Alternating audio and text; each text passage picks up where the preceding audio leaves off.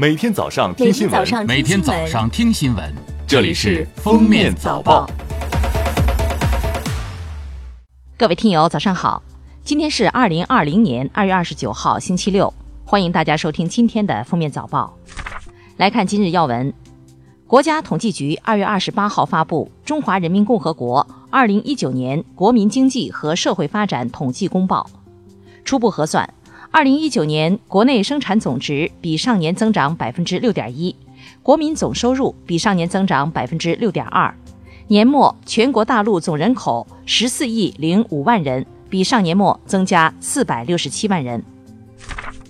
二月二十八号，教育部启动二零二零届高校毕业生全国网络联合招聘“二四三六五”校园招聘服务活动。为高校毕业生提供每天二十四小时、全年三百六十五天的网上校园招聘服务。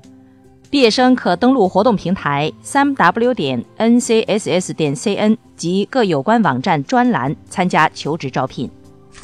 交通运输部二十八号发布通知，要求湖北省要继续实行严格的离汉离鄂通道管控措施。北京市的省际道路客运服务按照首都进京人员防控机制的决策执行。通知要求各省级交通运输主管部门根据辖区内低风险、中风险、高风险县市区旗名单，落实分区分级管控要求。低风险地区要按照外防输入的原则，立即全面恢复城乡道路运输服务。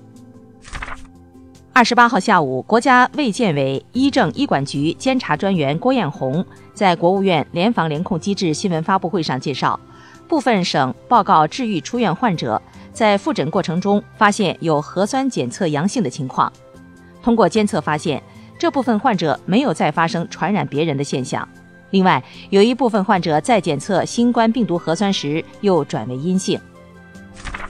日前，最高人民法院、最高人民检察院相关负责人就疫情防控期间法律适用等问题联合答记者问。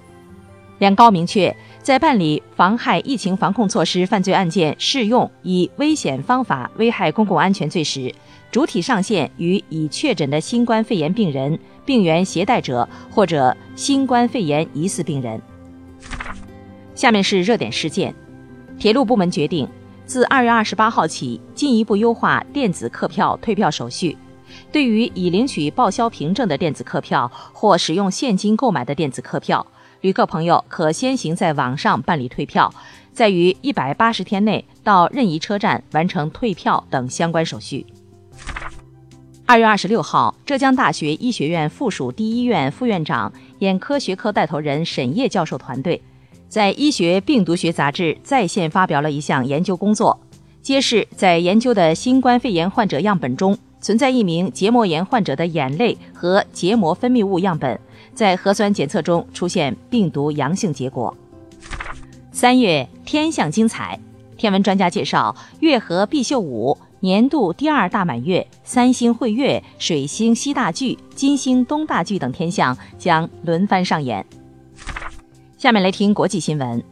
韩国外交部二十八号消息，截至当天上午六时，因新冠肺炎疫情，针对韩国采取入境管制措施的国家和地区增至五十个。此外，二十八个国家和地区加大对从韩国入境人员的检疫力度，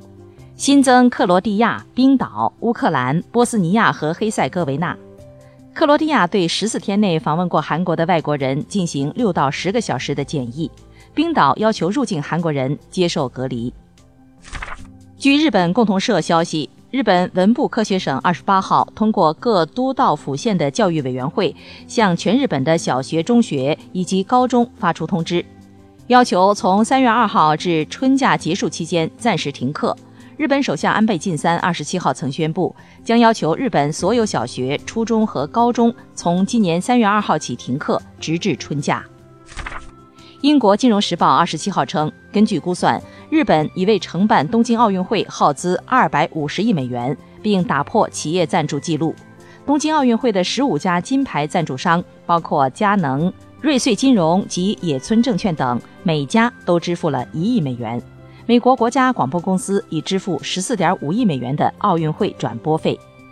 感谢收听今天的封面早报，明天再见。本节目由喜马拉雅和封面新闻联合播出。